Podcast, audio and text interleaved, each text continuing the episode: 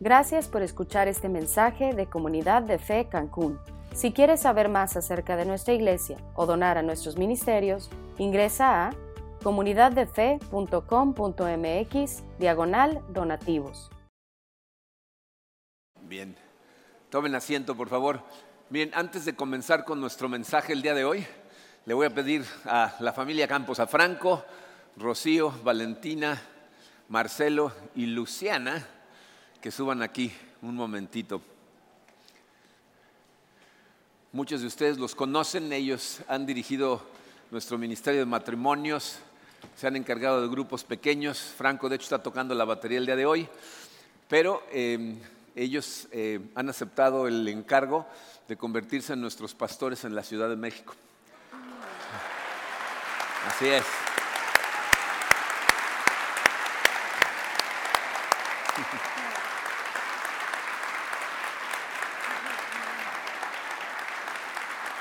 Y entonces lo que vamos a hacer el día de hoy como iglesia es vamos a orar por ellos porque van a, esta es una nueva aventura, pero eh, no saben los retos que significa dirigir una iglesia. Entonces van a necesitar de nuestras oraciones les voy a pedir que como iglesia me acompañen a, orar por ellos y mandarlos en el Espíritu Santo a la Ciudad de México. Padre, eh, te damos tantas gracias Señor por esta familia, te damos gracias por el amor que tú les has mostrado a través de todos estos años. Nosotros los hemos visto crecer en ti, crecer como familia, crecer como matrimonio y, se han entregado a tu servicio, Señor, ya desde hace muchos años.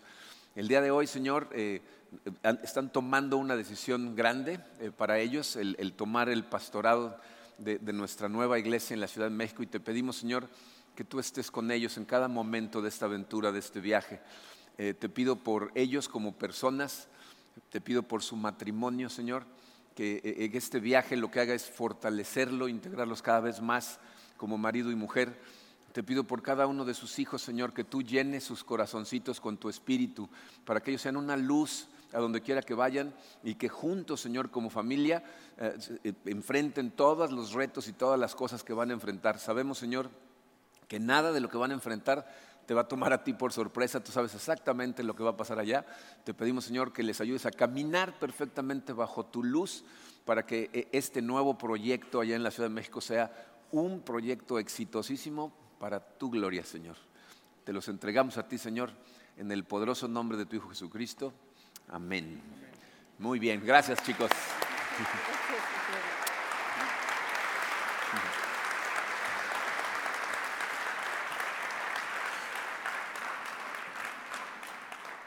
Nosotros vamos a continuar con nuestra serie. Miren, hemos hablado ya de diferentes temas. Eh, que nos ayudan a entender cómo lograr tener éxito verdadero en nuestra vida. Hablamos de cómo eh, Dios nos creó para un propósito o para varios propósitos en diferentes áreas de nuestra vida. Y nosotros eh, cuando vivimos para ese propósito entonces tenemos la posibilidad de, alcanzar el éxito verdadero. Y para ello necesitamos identificar cómo nos hizo Dios, nuestra forma eh, nos ayuda a entender para qué estamos aquí, importante identificar nuestros valores, es decir, las cosas que son más importantes para perseguirlas en este mundo. Y de esa comprensión de tu forma y tus valores debe de surgir tu misión de vida. Y en base a tu misión de vida escogemos objetivos para todas las áreas de nuestra vida y cuando manejamos nuestro tiempo sabiamente, entonces podemos alcanzar esos objetivos. De verdad espero que se estén dando el tiempo para hacer todas estas tareas de las que hemos estado hablando, pero fíjense, el día de hoy vamos a hablar de otro factor, este es un factor externo, eh, que cuando lo utilizas, esto aumenta increíblemente tus posibilidades de éxito verdadero. Aunque mucha gente subestima mucho este factor, la Biblia nos dice que es crucial para tu caminar en él. Y estamos hablando de los refuerzos en tu vida. Vamos a orar y ahorita les explico de a qué me refiero con eso. Padre, te damos gracias una vez más, Señor, como lo hacemos siempre. Eh, y queremos ponernos totalmente en tus manos una vez más, Señor.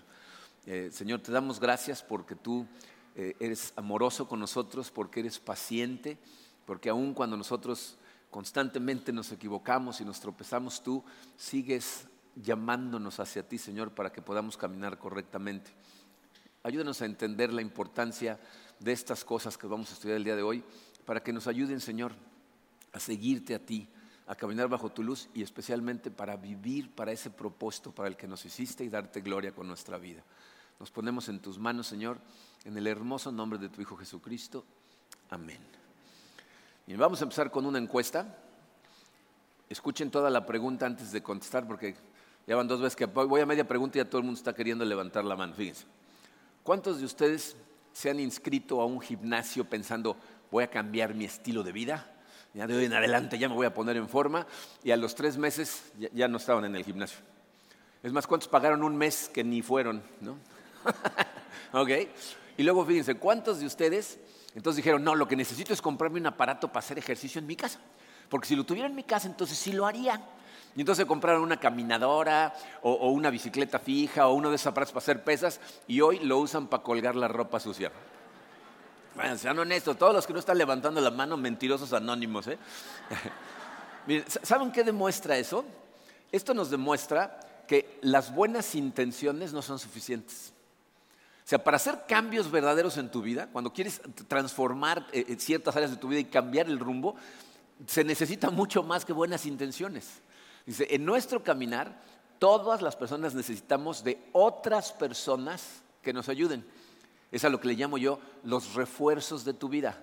Así como cuando estás en guerra y estás perdiendo y dices, vamos por refuerzos. Bueno, necesitas a ciertas personas en tu vida que te ayuden a encontrar y mantener la dirección que quieres seguir en tu vida. Porque miren, e, esto que voy a decir es muy importante. Y, se los digo porque he notado que la gente no se da cuenta cuando digo cosas importantes. Entonces, esto que viene es importante, pongan atención, ¿ok? Fíjense, la calidad de tu vida en buena medida está determinada por el tipo de personas que escoges hacer la vida con ellos. ¿Oyeron eso? La calidad de tu vida en muy buena medida va a estar determinada por las relaciones que decides desarrollar en tu vida, el tipo de gente de la que te rodeas en tu vida.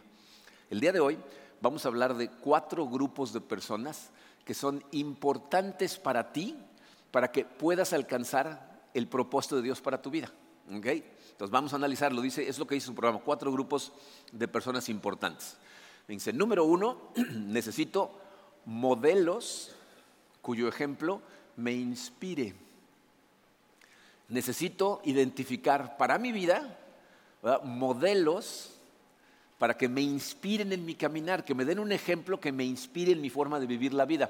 Miren, evidentemente, eh, eh, como somos cristianos, nuestro principal ejemplo de vida es Jesucristo. Él mismo nos dijo que una de las razones por las que vino a esta tierra fue para ponernos el ejemplo. Juan 13, 15, Jesucristo le dijo a sus discípulos, les he puesto el ejemplo para que hagan lo mismo que yo he hecho con ustedes. Él es un ejemplo para nosotros. Pero hay una situación que es como un, bloqueo en la mente de muchos cristianos, porque cuando piensas en Jesús como ejemplo dices, pues sí, pero Jesús era perfecto. Jesús era Dios y yo no soy perfecto, ¿no? O sea, seguir su ejemplo me cuesta trabajo porque soy imperfecto. Por eso, necesitamos ejemplos de gente común y corriente. Porque cuando, cuando, vemos los modelos de ciertas personas nos muestran cómo gente imperfecta también puede lograr cosas que, que, parecían imposibles. De hecho, fíjense, ese es el consejo de Pablo a los filipenses. Él les dice que así deberían de funcionar las cosas. Filipenses capítulo 3, versículo 17 dice, hermanos, sigan todos mi ejemplo y fíjense en los que se comportan conforme al modelo, ahí está la palabra, conforme al modelo que les hemos dado. Entonces Pablo dice, fíjense en mí si yo vivo como les predico que se debe de vivir, entonces fíjense en mí y cópienme. Y los demás copien a los que lo están haciendo. Esa es la manera en que nosotros logramos. De, hecho, si lo piensan, esa es la forma natural de aprendizaje del ser humano. ¿no? Copiándole a otros, imitando a otros. ¿Cómo aprendiste a caminar? ¿Cómo, aprendiste a hablar? ¿No? Pues, veías y copiabas, ¿no? ¿Cómo se formó tu carácter, tus hábitos de comportamiento? Todo fue copiando a alguien más. Ahora, la, triste realidad es que cuando nosotros eh, fuimos niños, no teníamos la opción de escoger a nuestros modelos. Tú simplemente naciste en una familia y pues, tus modelos fueron tus papás, tus hermanos, la gente a tu alrededor. Si, tú creciste en un lugar con, buenos modelos, es muy probable que tengas una autoimagen sana, que tengas un nivel eh, sano de autoconfianza y que estés persiguiendo en este momento valores que son sólidos. Pero si creciste en un lugar con malos ejemplos, es muy probable que hayas crecido en un ambiente eh, de enojo, en donde la gente manejaba eh, eh, tus errores con impaciencia, a lo mejor con violencia, a lo mejor con abuso. Es posible que creas viendo a un mundo muy negativo, porque es una realidad que mucho de lo que aprendemos es lo que vimos en nuestras casas. Y es muy triste que mucha gente va por la vida con cicatrices causadas por modelos imperfectos. Pero ¿saben cuál es la buena noticia? Que puedes cambiar de modelos. O sea, puedes escoger modelos diferentes que te ayuden a reprogramar la manera en que ves la vida y la vivas de forma diferente. Puedes encontrar excelentes modelos en la Biblia, eh, en biografías de personas que han hecho cosas maravillosas. Dice, el ejemplo de personas comunes y corrientes nos muestran lo que es posible y saben a qué nos ayudan? a eliminar excusas a quitar las excusas de nuestro camino. Eh, obviamente tenemos que tener mucho cuidado en a quienes escogemos como modelos, porque tenemos que ser conscientes que no es lo mismo celebridad que un buen modelo. Hoy en día la gente gana fama por cualquier tontería y tú necesitas tener mucho cuidado de a quién le estás copiando, porque tienes, fíjate, tienes que preguntarte qué valoran realmente, cuáles son las cosas que son realmente importantes para ellos, cómo contribuyen a la sociedad. O sea, gente que no nada más está pensando en enriquecerse o en triunfar para su propia gloria, sino cómo contribuyen a la sociedad. Eh, ¿Qué tan feliz es su familia? Porque luego vemos a gente que los vemos como los héroes y luego te enteras de que en su familia tienen muchos problemas. ¿no? Fíjense cuántos héroes en el fútbol americano ahorita eh, están sentados en la banca o en la cárcel por abusar de sus esposas. y, y, no los puedes ver a esos como modelos. ¿no? Necesitas modelos que verdaderamente te inspiren a ser cierto tipo de persona. yo, eh, uno de los, de los modelos que, me inspira cuando, cuando estudio acerca de, su vida, cuando leo las cosas que escribe, es un señor que, miren, primero les voy a leer algo que, que me inspiró muchísimo a mí cuando lo leí y luego les voy a mostrar quién es. Dice así en su página web, dice, como seres humanos, nosotros ponemos límites continuamente en nosotros, algo que por ninguna razón debería de ser. Pero lo que es peor es ponerle límites a Dios que puede hacer todas las cosas. Lo importante sobre el poder de Dios es que si nosotros queremos hacer algo para Él, en lugar de enfocarnos en nuestra capacidad, debemos enfocarnos en nuestra disponibilidad, porque sabemos que es Dios a través de nosotros y nosotros no podemos hacer nada sin Él. Una vez que estemos disponibles para el trabajo de Dios, ¿con qué capacidades contamos? Solamente con las de Dios. Este hombre Dice, ¿por qué te pones límites? Si tú estás trabajando para Dios, el límite es lo que Dios puede hacer, que puede hacer lo que sea. ¿Saben quién es esta persona? Se llama Nick Bujicic. Es un hombre que nació sin brazos, sin piernas, es un próspero hombre de negocios, es un orador increíble, tiene una familia hermosa. O sea, e, e, el, cuate, ¿saben por qué a mí me inspira increíblemente? ¿Saben qué ha hecho este señor desde el 2005 para acá? Ha, ha predicado el Evangelio de Cristo a más de 8 millones de personas en vivo y a más de 730 millones de personas de forma digital. Ha hecho más de 3.500 sermones en 69 diferentes países. Ha visitado más de 2.000 prisiones personalmente para predicar el Evangelio de Cristo.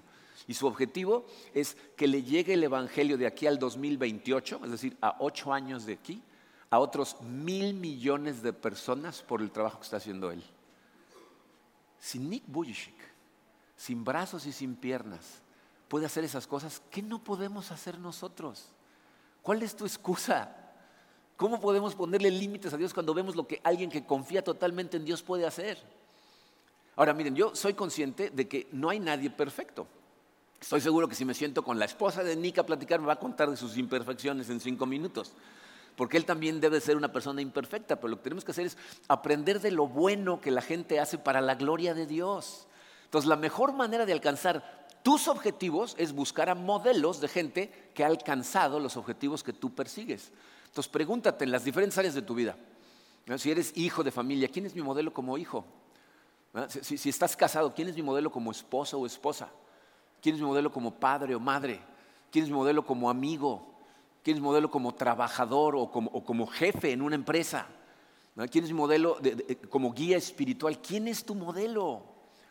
Bien, hay gente que siente que no puede aprender nada de nadie, que no necesita de otras personas, que ellos pueden solos. Y si ese es tu caso, necesitas ser consciente del alto riesgo que corres, porque significa que tienes un problema enorme de ego, de arrogancia, de orgullo. Y la Biblia dice muy claramente que Dios se opone a los orgullosos, pero le da gracia a los humildes. ¿Sabes por qué? Porque solamente la gente humilde es enseñable. Entonces necesitas tener en tu vida modelos que te inspiren. Entonces, lo primero. Pero aparte de eso, número dos, necesitas mentores que te aconsejen. O sea, los modelos son personas que a lo mejor nunca vas a conocer. ¿No? Yo a Nick no lo conozco personalmente, es un modelo y tengo otros modelos en otras áreas, pero a un mentor, fíjate, ¿qué es un mentor? Un, mentor es un entrenador personal, ¿no? como un consejero de confianza. Y lo que hace un mentor en tu vida es mantenerte en crecimiento y empujarte todo el tiempo a dar lo mejor de ti. Dice, un mentor debería de empujarte en, todos tus roles, en cada una de las áreas de tu vida, en que le pongas objetivos a cada uno de tus roles y estarte pidiendo cuentas de cómo vas con respecto a esos roles y en tu crecimiento espiritual. Necesitas mentores que te empujen en esas áreas. Si, si analizan cómo funciona nuestra sociedad, se van a dar cuenta que hay muchas profesiones que así funcionan. Por ejemplo, los médicos, cuando un, estudiante sale de la escuela de medicina, sus primeros trabajos en hospitales tienen que ir como sombra de un médico para ver cómo hacen lo que hacen. Los vendedores, es muy común que lleven a alguien simplemente para que vean la interacción entre un vendedor y sus clientes, para que aprendan en el ejército, eh, los músicos. De hecho, fíjense, cuando yo entré a la hotelería, yo había estudiado sistemas. ingeniería cibernética. Y cuando entré a un hotel, yo no tenía idea de qué pasaba en un hotel. Conocía los sistemas, pero no la hotelería. Entonces, ¿qué hizo la compañía? Me puso pegado a un gerente de sistemas durante dos meses. Dos meses todo el día. Yo no hacía nada, simplemente lo observaba, veía cómo contestaba, cómo era. Al final de esos dos meses sabía yo exactamente cuál era mi trabajo. Entonces necesitamos mentores de este tipo. ¿Por qué? Porque es, fíjense, el mejor método para pasarle dirección a una nueva generación. Eh, Proverbios 19:20 dice, escucha el consejo y acepta la corrección y llegarás a ser sabio. Cuando estamos dispuestos a escuchar, dispuestos a ser corregidos, ahí es cuando nos volvemos muy buenos para lo que hacemos. Miren, piensen en gente como Michael Jordan, considerado el mejor basquetbolista que ha jugado básquetbol en la historia. ¿Ustedes creen que él no necesitó de un entrenador? Estudien la historia de los toros de Chicago y se van a dar cuenta que antes de que Phil Jackson fuera el entrenador, no ganaban campeonatos. Ya estaba ahí eh, Michael Jordan, ya estaba ahí Scottie Pippen y no ganaban. Y fue hasta que tuvo un entrenador que los destapó que empezaron a ganar campeonato tras campeonato. Roger Federer, yo lo considero el mejor tenista que ha jugado tenis en la historia. Si estudian la historia de su vida, dice, él siempre ha tenido un entrenador que está con él, que es el mismo entrenador de la Copa Davis de su país. Pero aparte va cambiando de entrenador cada tanto tiempo y se hace de gente que lo entrena en diferentes áreas de su juego. Y, el tipo está considerado como uno de los mejores en la historia del mundo. Si gente como Jordan o Federer necesitara un entrenador, ¿no crees que tú y yo necesitaríamos uno? ¿No? Y, especialmente en el área espiritual. Una persona que te ayuda a poner en perspectiva las cosas en tu vida, porque yo creo que ya se dieron cuenta de esto, pero desde afuera se ve más claramente que desde adentro. ¿Ya se dieron cuenta de eso? O sea, en tu vida, o sea, tú puedes ver claramente las cosas de otras personas y aconsejarlos, pero en la tuya no. ¿Y saben cómo me doy cuenta que yo también necesito entrenadores? Cuando le estoy dando consejos a la gente y pienso, híjole, si yo siguiera todos mis consejos, ¿no? necesito que alguien me confronte y me diga, ¿por qué no estás haciéndolo tú también? Entonces, necesitamos todos de, mentores. Ahora, ¿cómo encuentras a un mentor? hay tres cosas que son cruciales para que la relación como mentor funcione. Número uno, dice tu programa, confianza. Tienes que tener una relación de total confianza, que estés dispuesto a seguir los consejos de esta persona con los ojos cerrados. Si no confías en esa persona, por más dirección que te dé, no la vas a seguir. Tiene que haber mucha confianza. Número dos, esa persona tiene que tener madurez eh, en todas las áreas, especialmente espiritual, pero tiene que ser una persona madura, es decir, tiene que tener un carácter y valores que tú admires y quieras adoptar en tu vida. Por eso lo tienes que conocer muy bien, para saber qué tan maduro es. Y por último, número tres, tiene que tener experiencia ¿ah? en, el campo de interés, ¿no? en, el área en la que quieres que sea tu mentor. Pues esa persona tiene que saber al respecto. Por eso me sorprende cuando estoy en la peluquería y oigo a la gente pidiéndole consejo al peluquero, ¿no? De cómo vivir la vida. ¿Tú qué sabes la vida del peluquero? ¿Cómo te va a ayudar? ¿No? Necesitas encontrar a gente de tu confianza, maduros y aparte que tengan mucha experiencia en tu campo de interés. ¿ok? Ahora, ¿cómo nos beneficiamos de un mentor? Dice, muchas veces la gente espera que si encuentro un mentor, el mentor va a hacer todo el trabajo y entonces yo nada más tengo que seguir. Pero no es así. Dice, nosotros tenemos que hacer dos cosas. Número uno, dice, haciendo preguntas. Necesitas preguntar. Fíjate, depende el tipo de preguntas que le haces a la gente, eh, eh, la cantidad de conocimiento y sabiduría que tú vas a obtener. Este proverbio es un proverbio muy interesante. Proverbio 20, eh, versículo 5, dice, como aguas profundas es el consejo en el corazón del hombre y el hombre de entendimiento lo sacará. ¿Se fijaron lo que dice? este proverbio, para empezar, nos está diciendo, tú puedes aprender de cualquier persona. Todas las personas tienen algo que te pueden enseñar. Todos somos ignorantes nada más en diferentes áreas, ¿no? Entonces, toda la gente te puede enseñar algo. Y lo que dice el proverbio es, el, conocimiento, el consejo en el corazón del hombre está como en un pozo muy profundo, dice, como en aguas muy profundas, pero el hombre que tiene entendimiento sabe cómo sacar ese conocimiento del corazón de la otra persona. Entonces, ¿quieres obtener conocimiento? Necesitas hacer preguntas. Miren, eh, uno de los eh, mentores que tuve yo eh, cuando estuvimos en Houston, cuando vivimos un año y medio allá, yo que él ni siquiera es consciente de que yo lo tomé como mentor, era el papá de Mark Shook. Su papá se llama Damon Shook, él fue pastor 50 años. Los primeros ocho meses que pasamos en Houston, yo no podía trabajar. Estaba sacando mi residencia y durante ese tiempo no te permiten trabajar. Entonces, ¿saben qué hacía yo? ¿Cuál era mi puesto en la iglesia? Estaba en la, bienvenida. Yo abría la puerta. Yo le a la gente, bienvenidos, bienvenidos.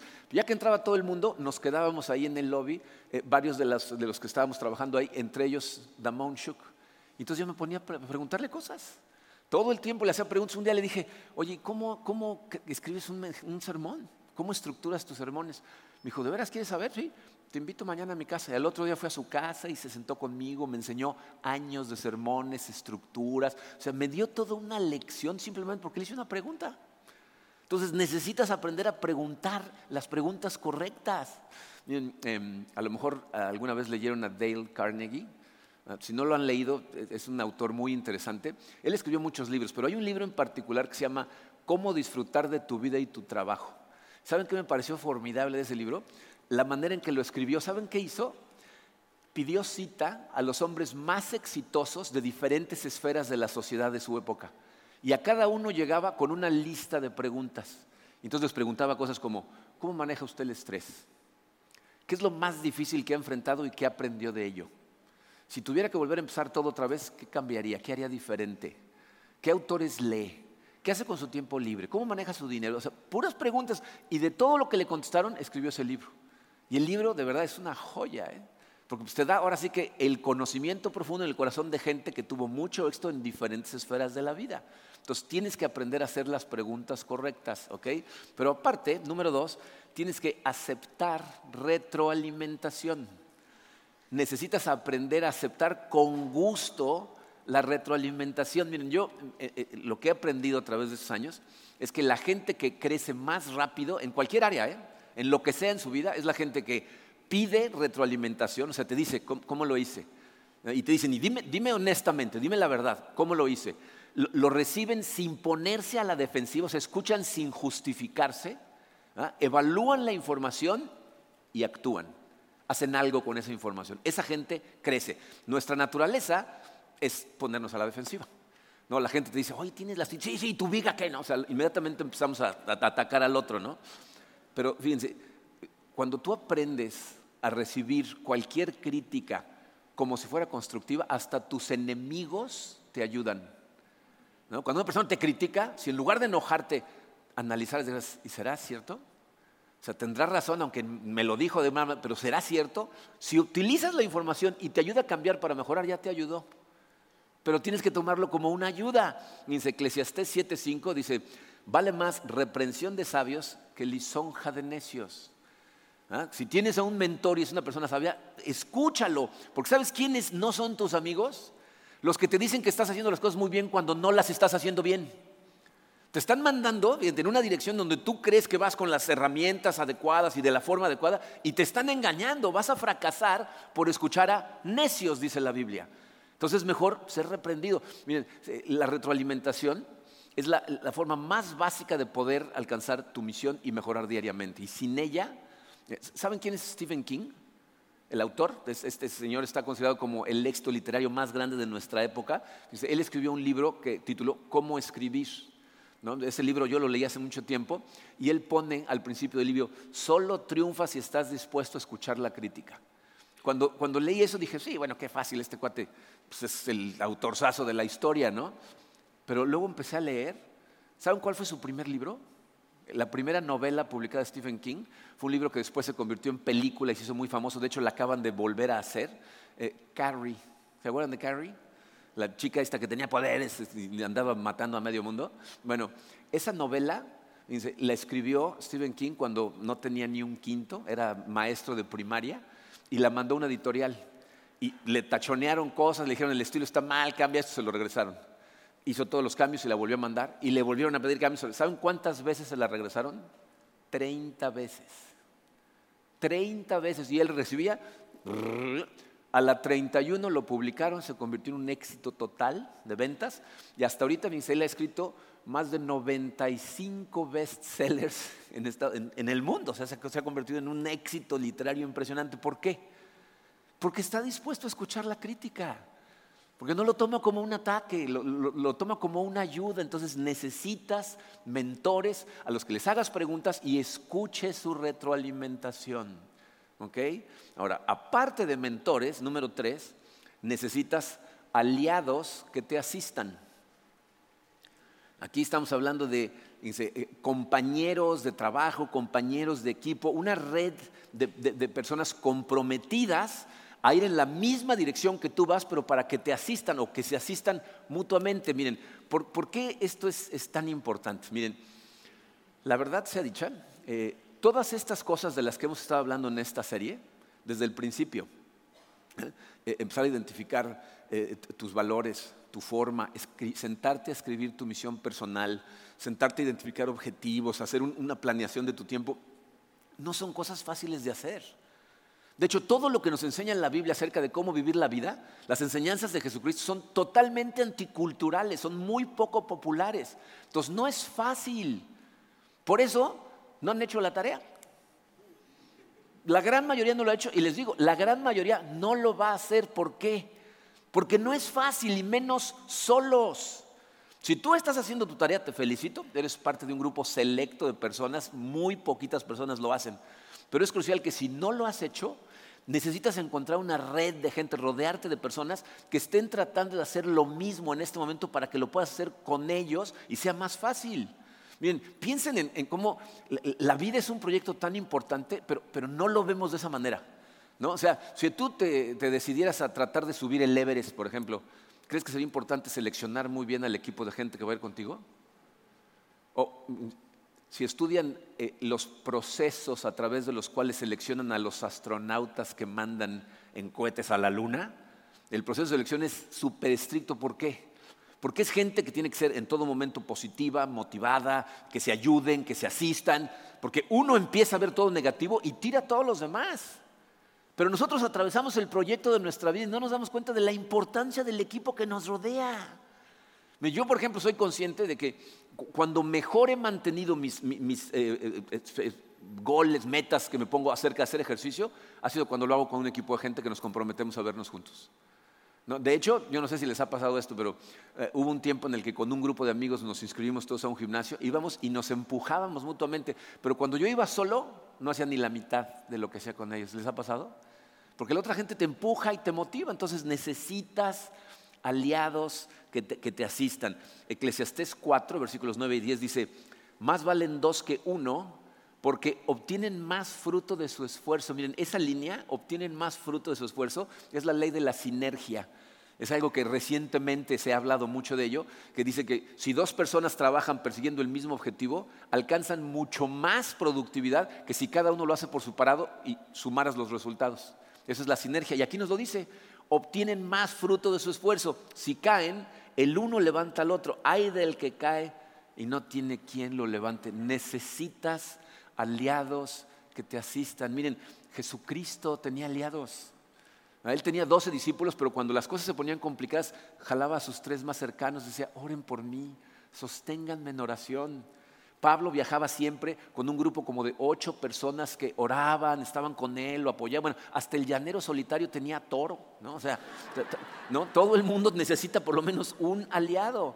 Ahora, para, que tú tengas una fuente de, aliados, eh, Dios lo que creó fue todo un organismo al que le llamó la iglesia. Para que aquí tengas tú la fuente de, gente, de, hecho de este y del anterior, mentores y aliados. Fíjate lo que dice Romanos 12:5. También nosotros, siendo muchos, formamos un solo cuerpo en Cristo y cada miembro está unido a todos los demás. Esa es la importancia de lo que hacemos aquí, lo que los empujamos a tratar de hacer todo el tiempo. ¿Por qué creen que los invitamos a conectarse a grupos pequeños? ¿Saben que hay grupos pequeños en este momento en donde se están reuniendo semanalmente para hacer estas tareas? Para empujarse mutuamente a hacer estas cosas. ¿Tú crees que les está haciendo más fácil que si tú que lo estás tratando de hacer solo? Los grupos pequeños, los ministerios, son excelentes fuentes de aliados y de mentores. Y miren, les digo esto por, una simple razón. Es muy común que cuando predico acerca de la importancia de estas cosas, eh, se acerca gente al final para decirme, ¿puedes ser tú mi mentor? Y con el crecimiento que ha tenido la iglesia, para mí es imposible ser el mentor de todas las personas que quisieran que yo fuera su mentor. Pero ¿quieres encontrar mentores? Métete a un grupo pequeño. Entra a servir en un ministerio. Te vas a encontrar con montones de gente que te pueden mentorear. Celebremos la recuperación, que es un ministerio aquí. Funciona con el sistema de mentores. Entonces, ¿necesitas mentor? Acércate a los ministerios, acércate a los grupos. Necesitas conectarte. ¿Okay? Pero bueno, aparte, Número cuatro, necesitas amigos que te apoyen. Necesitas tener amigos que te apoyen. Tus aliados y tus amigos no necesariamente es el mismo grupo de gente. Pueden serlo, ¿eh? Pero muchas veces tú tienes aliados aquí y aparte tienes amigos. Miren, sus amistades son una de las decisiones más importantes que van a tomar en su vida. Tu familia no fue opcional, tus compañeros de trabajo, a menos que tú seas el dueño de la empresa, no son opcionales, no los escoges tú, pero a tus amigos sí. Y tus amigos tienen influencia sobre ti. Entonces necesitas tener muy claro quiénes realmente son tus amigos o deberían de ser tus amigos. Tus amigos tienen que cumplir con tres eh, tipos de apoyo. Número uno dice apoyo emocional. Tus amigos, si verdaderamente son tus amigos, sin importar las circunstancias, deberían de decirte las cosas para hacerte sentir mejor apoyarte, aunque te estén confrontando con algo, lo están haciendo para, que mejore algo en tu vida.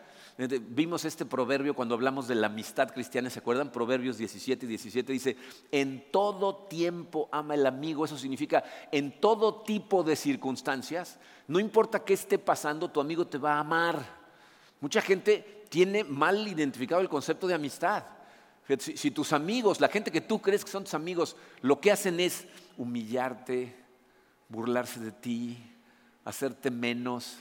Esos no son tus amigos. Miren, em, hay una práctica que vi hace muchos años en Acapulco que no entendía yo por qué era. ¿Han visto a, muchachos cazar cangrejos?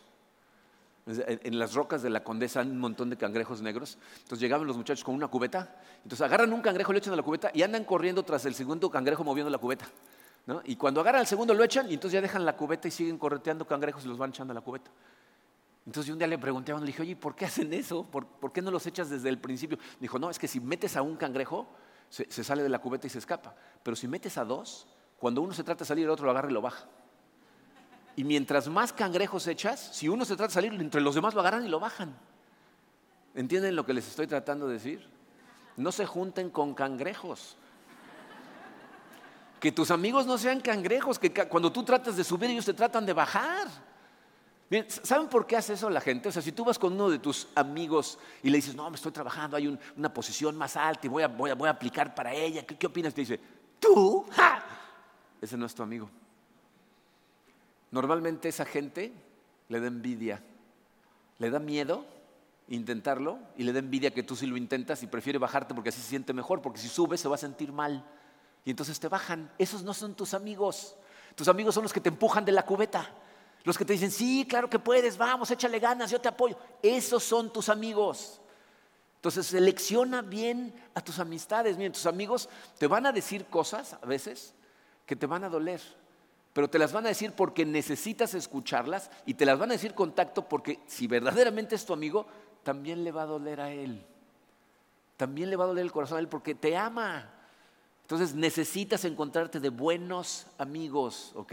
Apoyo emocional. Número dos, apoyo intelectual.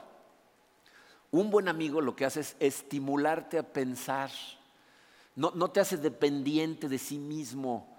Es muy importante que te rodees de gente que, son inteligentes, que son, dice Proverbios 13:20, el que con sabios anda, sabio se vuelve. Entonces necesitas juntarte con gente sabia incluso para tus amistades pero necesitas entender bien lo que significa un verdadero amigo. Miren, hay gente que piensa que un buen amigo es una persona que le da un hueso, ¿no? O sea, que le da la oportunidad de obtener a lo mejor un puesto, aunque no está preparado para él. Ese no es un buen amigo. Normalmente, en, el tiempo que yo trabajé en la hotelería, me di cuenta que la gente que ponía a gente que no tenía la capacidad de puestos lo hacía para que le debieran un favor y tener control sobre ellos los, estaban preparando para fracasar. Si no están preparados, van a fracasar. E, el que es un buen amigo lo que hace es prepararte, ayudarte a crecer para que ganes las cosas por tu propio mérito. Ven en ti el potencial y te ayudan a sacarlo. Entonces necesitas amigos que te apoyen intelectualmente y por último, muy importante, que te den apoyo espiritual. ¿Qué significa eso?